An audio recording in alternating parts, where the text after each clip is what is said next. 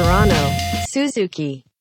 はい、えー、それでは古典ラジオ番外編を始めたいと思います。はい、よろしくお願いします。お願いします。さて、えっと、今日の番外編も引き続き、えー株式会社古典プロダクトマネージャー草野ひなつくんをゲストにお招きしてお話を聞いていきたいと思います。よろしくお願いします。よろしくお願いします。お願いしまよろしす。くお願いします。はい、えっと、前回がデータベース開発について結構細かく聞いていったと思うんですけども、そんなデータベース開発に対して、えっとひなつくんがどういう思いで関わっているのか、ああ、聞きたいねうん、。ここ聞いていきたいなと思うんですけど、はい。うん。どどう？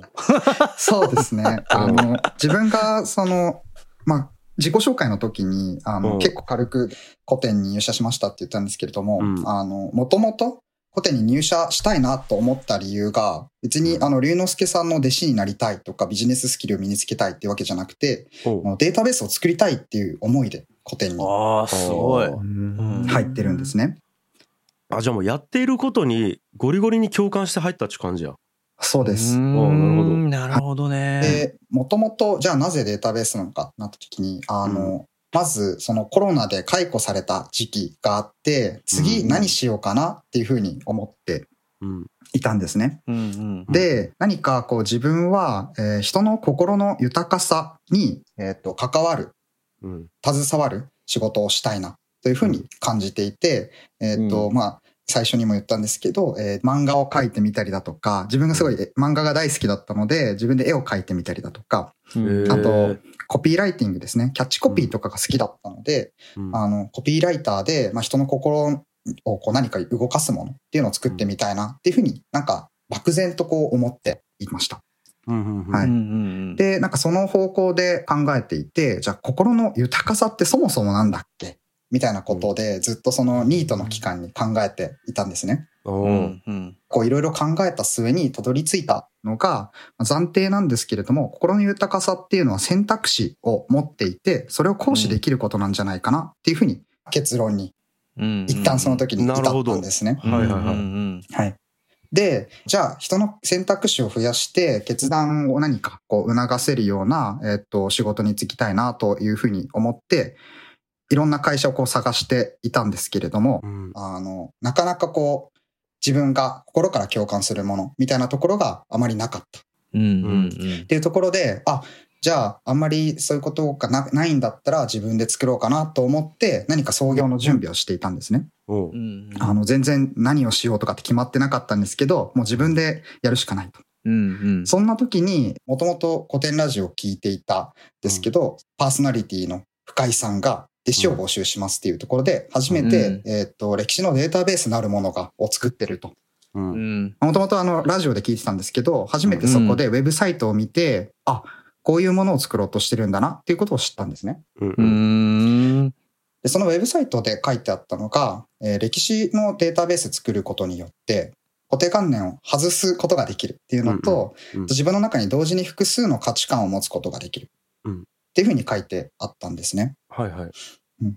で、それを見たときに、あの、そもそも古典ラジオが好きで、実際に古典ラジオがそれを実現しているなっていうふうに感じていて、おうんお。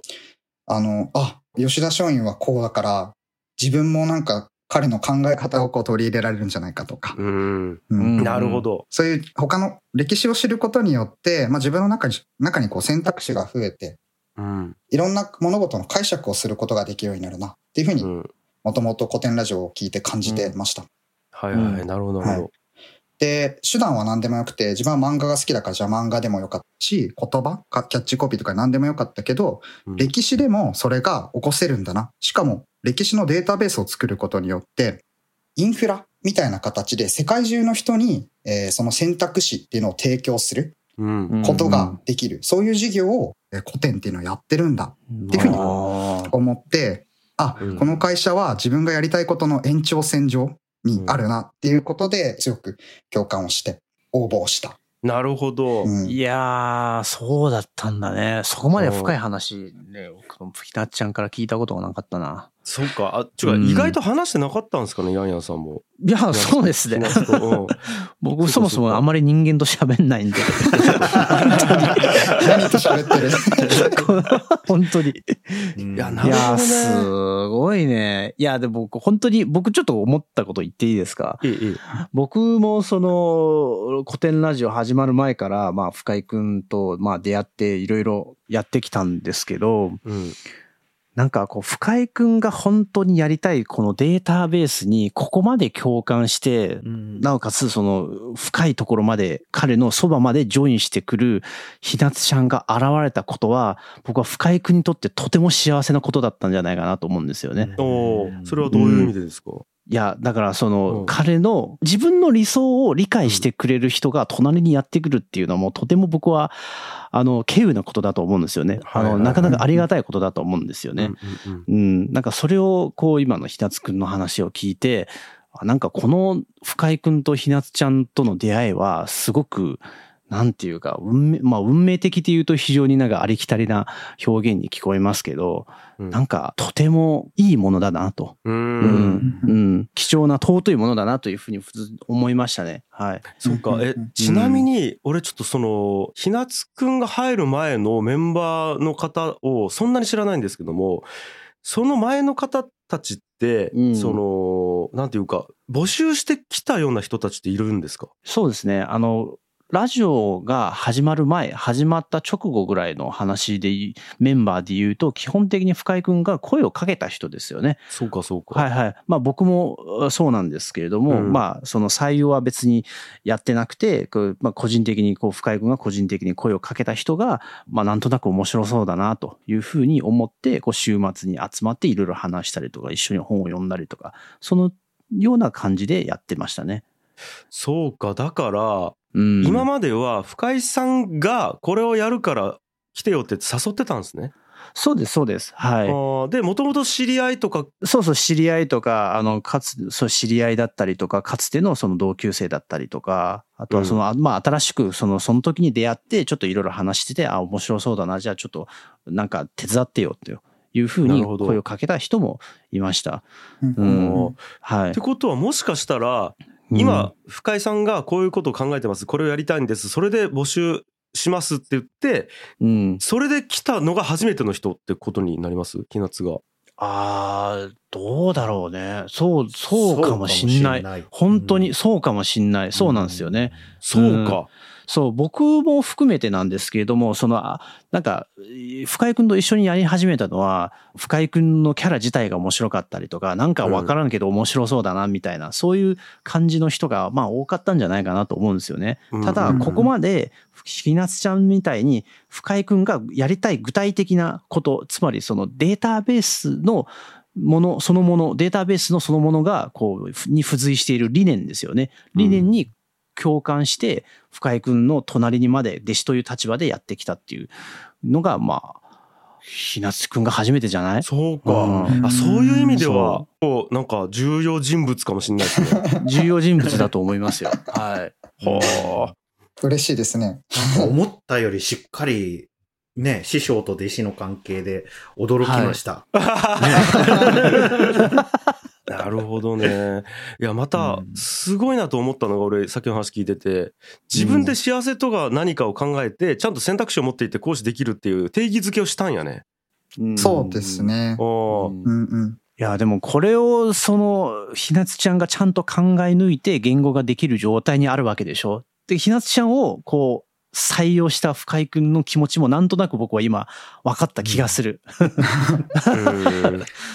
そうですね。最初は採用しできないかもって言われてて、もう直接。うんうんうん。できないかもって言われてたんですけど、うん。なんか面接でこう話すうちにいきなり中華料理屋さんで採用でっていきなりこう言われて、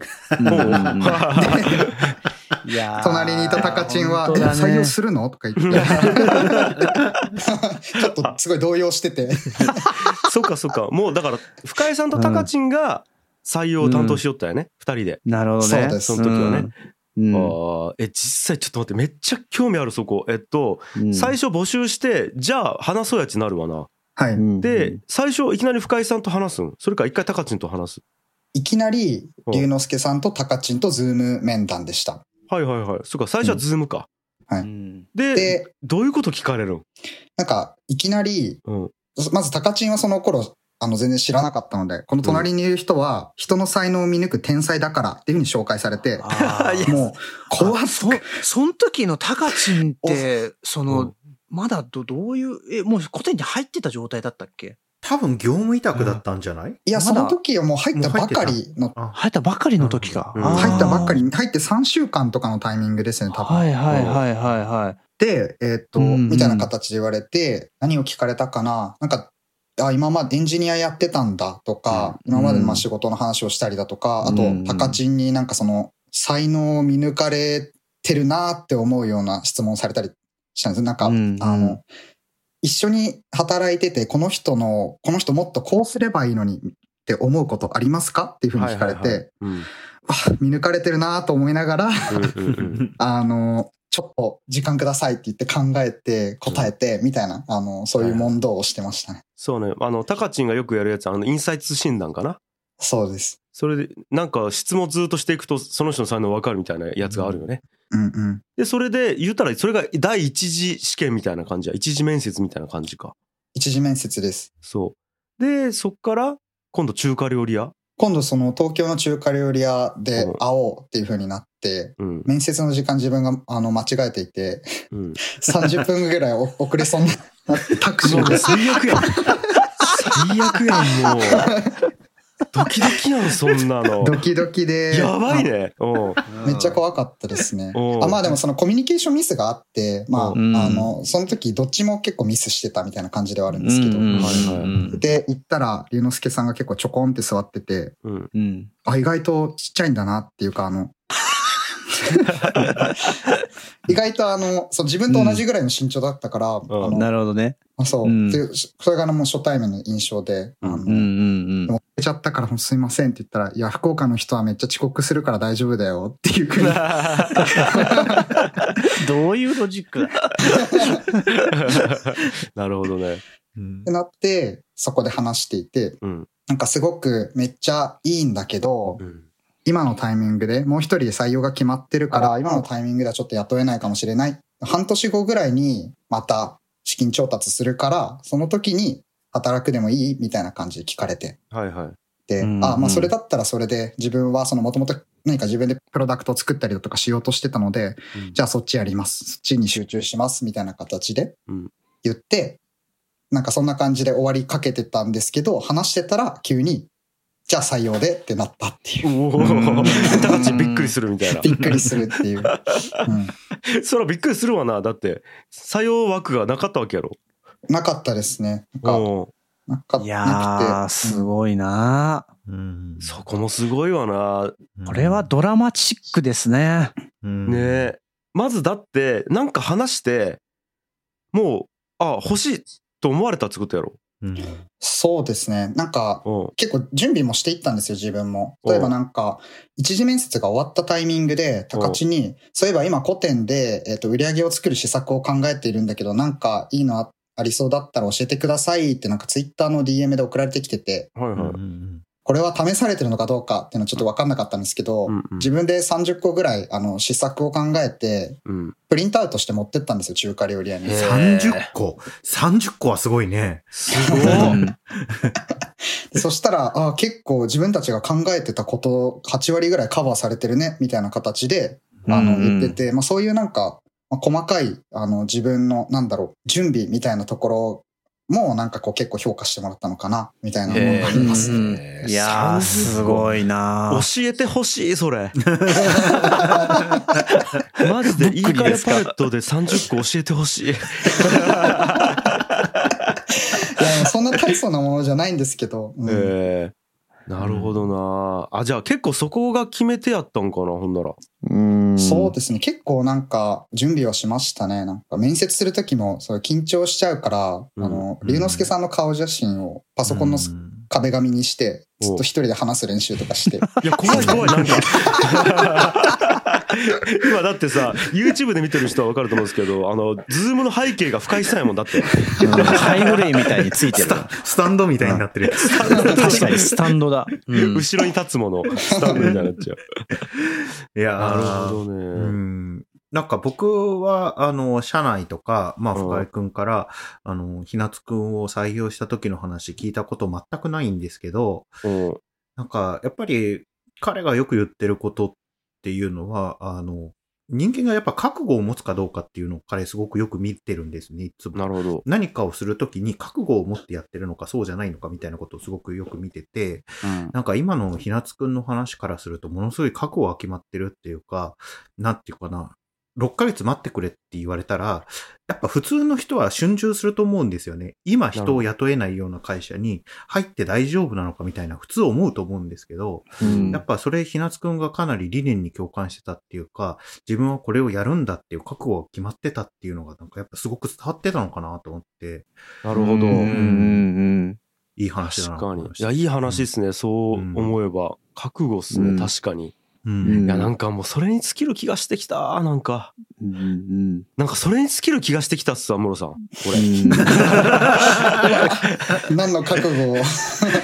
いやでも僕から見てもそのうん深井君も樋口さんも確かにその価値判断の意味においてはすごく通ずるものがあるのかなっていうふうに思いますよね。そうだね。なんかこううん無駄なんかこうこう飾り飾り物とかその薄っぺらい飾り物をなんかこうすごくす排除してすごくなんていうかなんていうかですねこのもう本当中身がぎゅうぎゅうに詰まったこう何かこう軸みたいなものをとてもなんか大事にされてるっていうふうな印象を持ってます二人とも。そんな気がすうんる。で、やっぱこう、なんていうのかな、捨て身なところもあるんですよ、多分。うん覚悟決まってるやつって。なんかもう行っちゃうしかないみたいな。うんうんそうですね。なんか価値観、価値観が、すもしそのお二人のその価値観が、こう肉体を持ってるとすれば、それは絶対アスリートの肉体みたいな感じだと思うんですよね。なるほどね。価値観に、そのうん価値観のに贅肉がないんですよ。あ、え、価値価値観。価値観に、価値観に贅肉がない。そそうそう。魂に贅肉がついてない感じだよね。そううん、わかるわかる。でそこにやっぱひなつくんのそういった価値観の軸もやっぱり深井くんにもハマったんじゃないかなと思いますよね。いや、面白い。いやーで、実際さ、弟子として入ったわけやん、そこから。はい。なんか、入った時は、ど、どういう、なんつうかな、扱いやったというか、社員とは、はい要は、明確に違うやん、弟子は。はい。どんな感じやったん？弟子入りした時の感じ。えっと、明確に違う、そうですね。教えてもらえる立場ではあるんですけど、基本的にはもう手が足りないから、何でもやるみたいな感じだったんですね。えっと、高知も自分も何でもやる。はいはいはい。うん。最初はその古典のサポーターがどうしたら増えるかみたいなところで試作考えて勝手にやる。勝手にやって結果が出る。出たら報告して、こういう風にやったらいいかも、いい、良かったですとか、じゃあ、だから次はこういう風にしましょうみたいな提案をして自分で進めるみたいな形で、あんまり指示されなかったんですよね。社内で回ってない部分をひたすら自分でこう回していくみたいな感じで、あの手取り足取りは全然教えてもらってるわけじゃなく、なんかエッセンスだけ成果設定をしっかりしなさいとか、15分で、えっと、本気で考えれば全てにおいて答えが出るとか、はいはあの、これは訓練だから、あの、転んで覚えるしかないタイプのものだから、これはう、んえっと、別に失敗しても、あの、死なない程度の怪我で済めば大丈夫なやつ、みたいな形で、このエッセンスだけを教えてもらって、なるほど。じゃあ15分で考えてみます。やったら答えが出たとか、なんかその手、はいはいそのぐらいの、あの、ことを教えてもらって、あとは自分でひたすら応用していくみたいなうん。ことをうん半年ぐらいはやってました。そうよね。いや、なんかその話は、なんかね、聞いたんよ。確か、弟子について深井さんが話してる時にうんうん聞いたんやけど、なんかその時のひなつの気持ちというか、どういう気持ちでそれに立ち向かっていきよん。その、いやー、何クソ頑張ってやるぞみたいな感じなのか、わ楽しいっていう感じなのか、うんなんかうんどう、どういう心境やったん？その時。あ、そうですね。あの、楽し、心境としては楽しくて、うん。すべて手取り足取り教えてもらえないのも結構自分は向いているかなと思っていて、うんうんうん。なんかちょっとだけこういう、なんか、tips みたいなのを教えてもらって、うん。自分なりに考えて、あの、これ当てはまるな当てはまらないみたいなことを試して、あ、これは自分に向いてるから、次も15分考えるのやってみようとかっていうような、なんか、本当実験を繰り返してるみたいな形。気持ちでやってましたね。はあ、え、結構楽しみよったんそれは。楽しかったですね。あの、ひたすらずっと忙しい期間は続いていて、うんなんか、右肩上がりにずっと忙しかったけど、うん。あの、やる仕事がどんどん変わっていくんですね。なるほど。だって最初はスケジュール管理とかもしよったよね、ひなつが。スケジュール管理もしてました。うんうんうんで、スケジュールのもう、龍之介さんのカレンダーがもう7個ぐらいあるから、それ全部なんか、えっと、統合して、みたいな。な、こう、仕組み化も自分がやったりだとか、うん。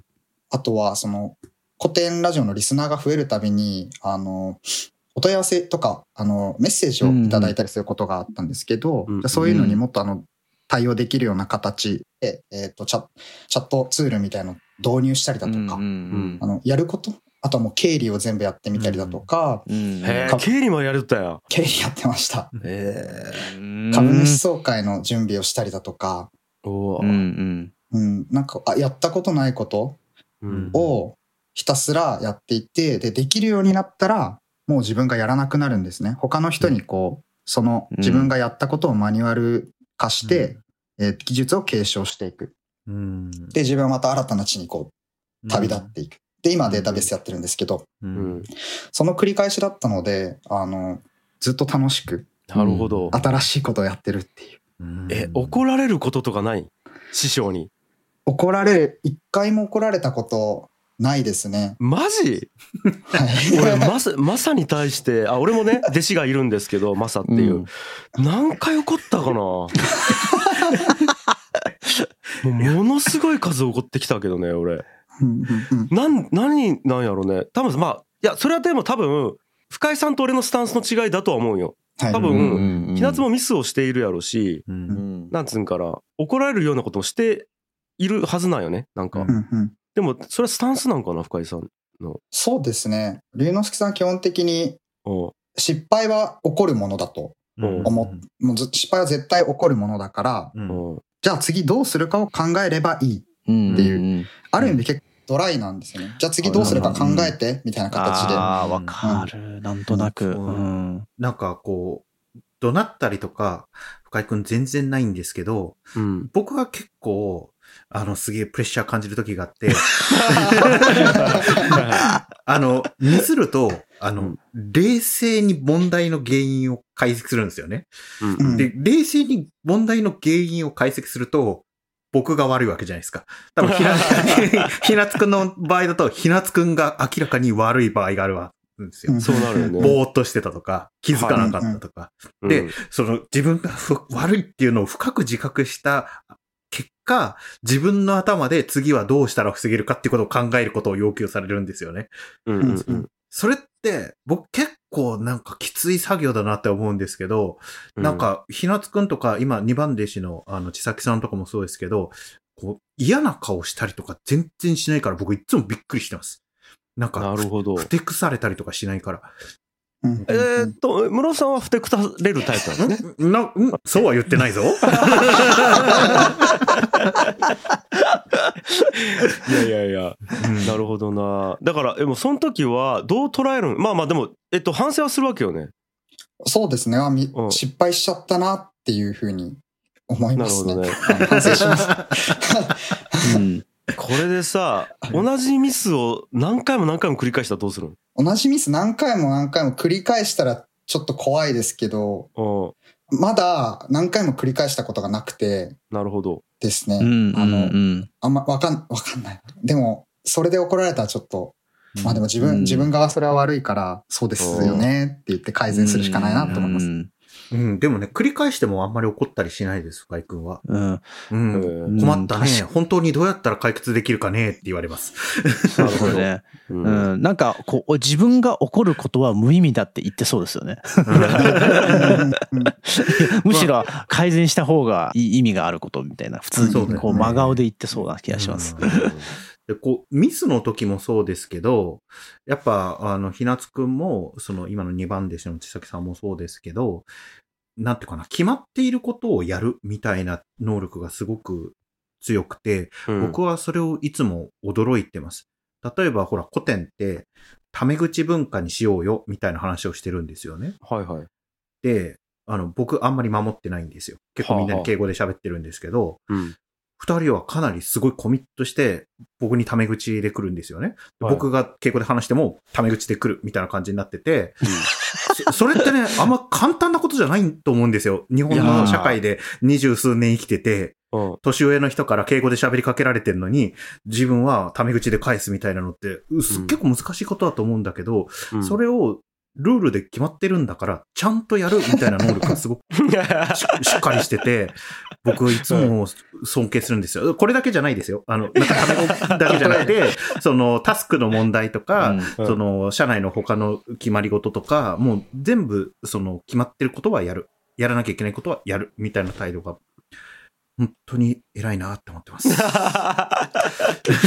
え、その自覚はあるんいや、え、え、ムロ君にあんまりはタメ語で話してないですよ。あのあ、、そう。あの、タメ語であんま話せないから、あの、うんせめてもっていうことでムロ君っていうジャニーズみたいな感じで 呼んでるんですけど、ジャニーズは全部くんづけ文化やもんね。だからね。うんそう。あでもトライしようとしていますね。まあ、一番最初に出た例えが、なんか変な感じの例え出すからですよ、室田さんが。ごめんなさい。って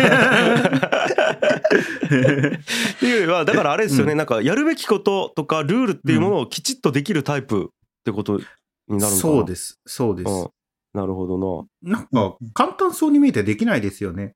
誰かから何か言われたときに、それがなんか、大切なことか大切じゃないことかみたいなこう考えて、なんか適当でいいやみたいな、なんか判断しちゃうじゃないですか。特に根拠もなく。そういったことが全然ないなと思って、やらなきゃいけないことをやるみたいなのが、すごいいつもしっかりしてて。え、そこに関してはどうなんかね、自覚はあるの、ひなつは。いや、あんまり自覚はないけど、でもまあ、やる方ではあるのかなとは、へえ。自覚あったな、これ。あるではあるあるの、あるかなとは思いますね。なるほどね。でも、あの、の古典の CGO が言うには、本当の才能は自分ではなかなか自覚できないっていうのが、高知のあれやもんね。いや、ほんそうですね。才能っつうのは気づかずに勝手にやっているものだから、うんうん。はい、自分の才能って気づきにくいっていうそもそもそういう仕組みになってるっていう話があって。うんうんうん。確かななんかあのミンラボかな？かなんかで言ってたんですよ、うんうん。なるほどなと思ったそれは、うん。そうですね。ね。なるほど。意識せずにやれてるんかもしれないですね。ムロさんからすると。それかムロさんが圧倒的にやれてないかのどっちかかな。お恐ろしい結論になりそうだぞ。うんどうしたらやれるようになるかな。仕組みで考えよう、うん。あまず反省を求められている。いやいやいやいや。全然俺は全然求めてないですけども うひなつくんがそはい。のスタート前の前職でさ、そのスタートアップでエンジニアとしてはいなんか働いてたわけでしょその仕事ししてたわけでしょなんかそれがなんかすごくなんか今のこうさっき話話題に出てたこうひなつくんのなんだ仕事のやり方とりあえずやるみたいなところになんかすごくこう通ずるものがありそうな気もしてるんだよねああり。そうだってそのね僕もそのエンジニアの知り合いって何人かいるんですけれども、あの、なんかほら、エンジニアの世界でデプロイオアダイみたいな、という話っていうなんか言葉あるじゃないですか。要するにそのデプロイせよ、さもさもなくばしよっていう、なんかい 意味らしいんですけど、そこれって、要するにこう、とりあえずこう、プログラム書けよみたいな、多分多分僕は素人ながらに理理解すると多分そういう意味だと思うんですけど、とりあえずうんもう、もうつぶけば言わずに、まずそのキーボードを叩けと。うん。じゃないとお前もう死ぬしかないんだよみたいな、そういったことを、いまあ、言ってることなんじゃないかなと思うんだけれども、うん。なんかそのマインドがもしかして、ひなつくんにあるのかなというふうにちらっと思いました。そうですね。なんかうん、基本的にエンジニアの時は、やるしかないから、うん。あの、うんあんまりこのくよくよしている時間っていうのはあまり、その、あんまり意味がない。うんだから結局、あ、やるしかないんだなと思って、まあ結構嫌なこととか、まあ苦手なこととかもあるんですけど、あの、うんあんまりそこに左右されずに、とりあえずやる。うんうんで、アウトプットのレベルが低くても、一旦出してみるみたいなことはやりますね。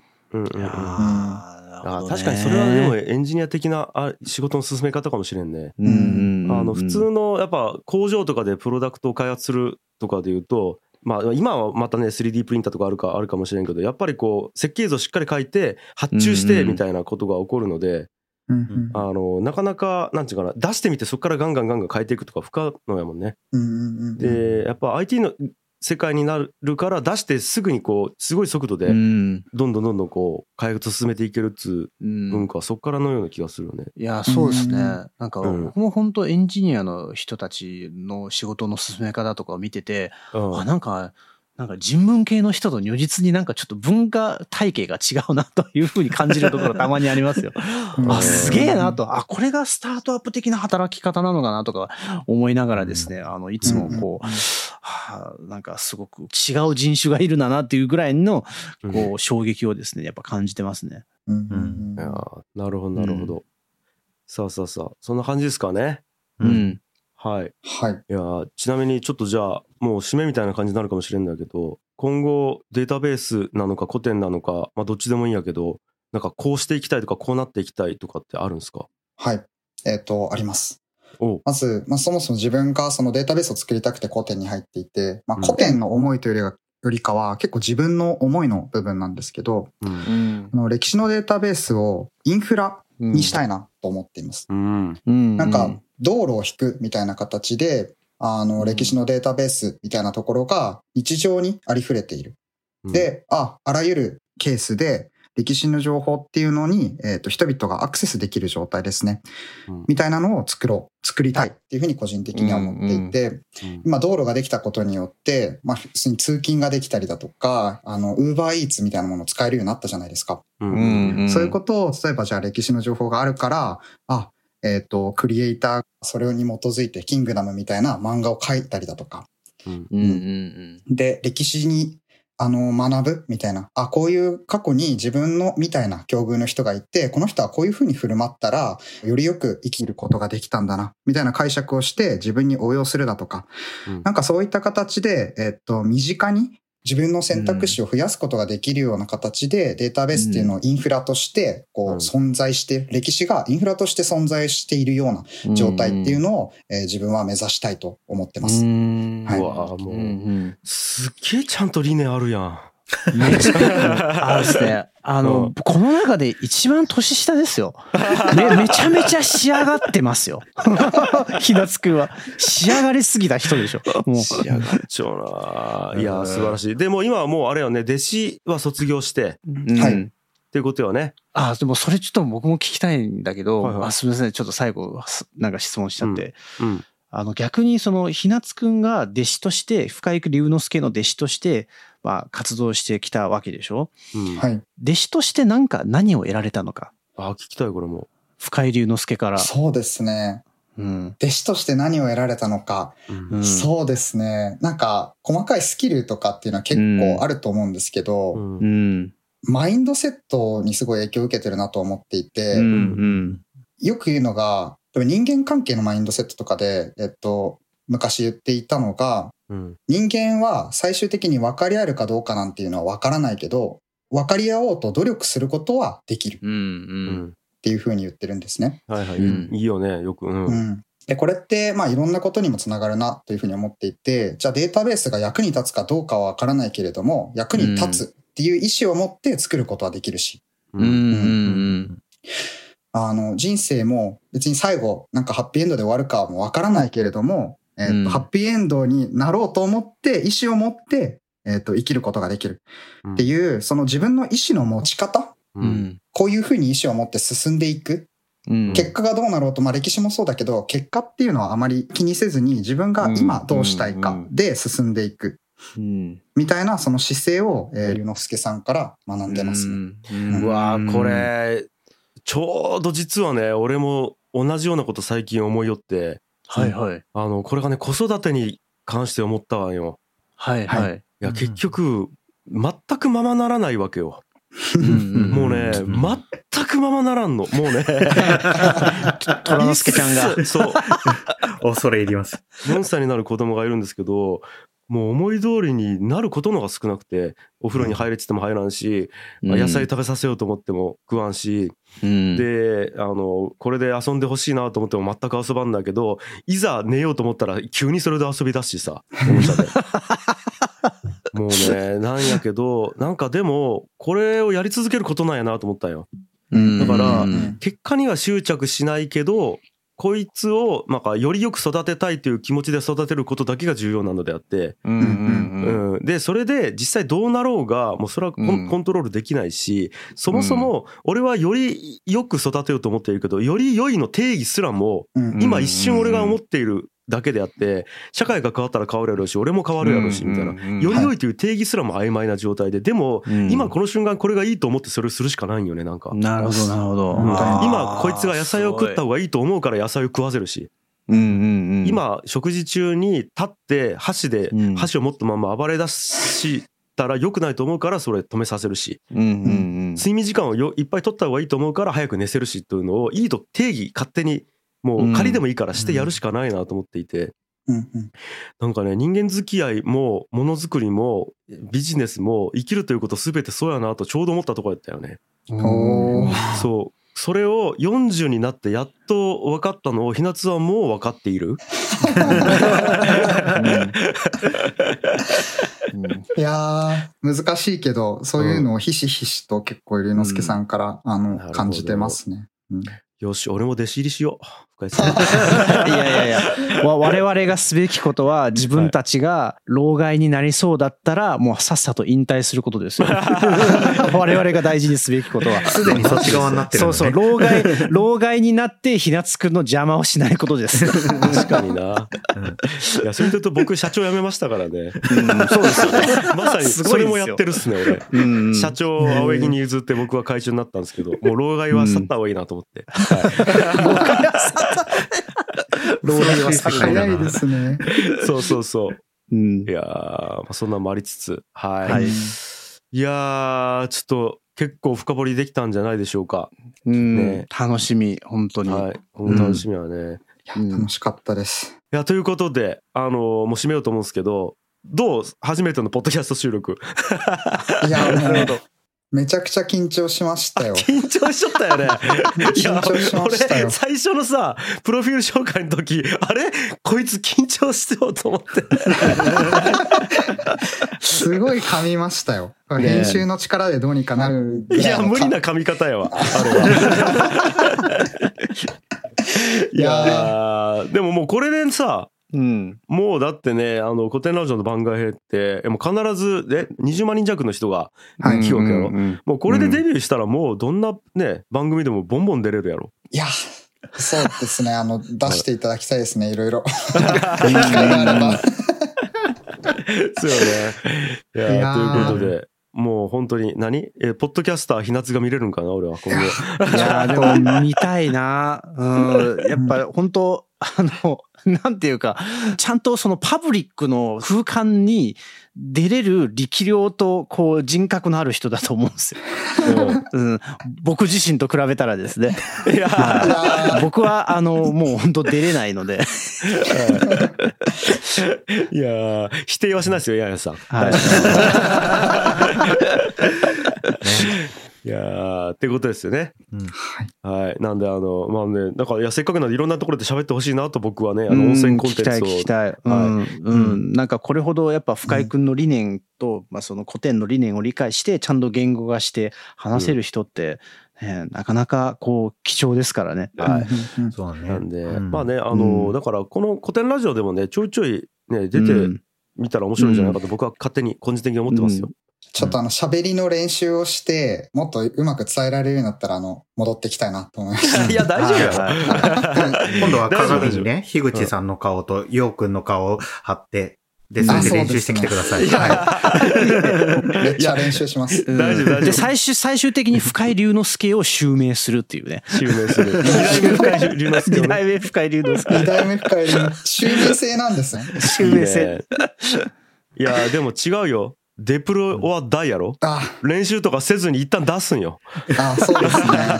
そうそう。だトーク or die。はい。今トークして10万人の前であの恥をさらして死んでいるんですけど、いや、大、大な。大してしまった。これ大だ大側だったんだね。大がいやいや、全然全然、全然大丈夫だったでしょ。うんはい。ていうかもう大丈夫とか大丈夫じゃないとかないと思ってますよ、僕は。いや、そうですね。もう意思を持ってやるかどうかっていう、そこに戻ってくる。はい。覚悟を持って喋ったひなつくん見れたんじゃないでしょうか。うんという感じですかね。はい。はい、えーというわけで、えー以上古典ラジオ番外編ゲストは株式会社古典プロダクトマネージャーの草野ひなつくんでしたありがとうございましたありがとうございました。ありがとうありがとうございました。また来てね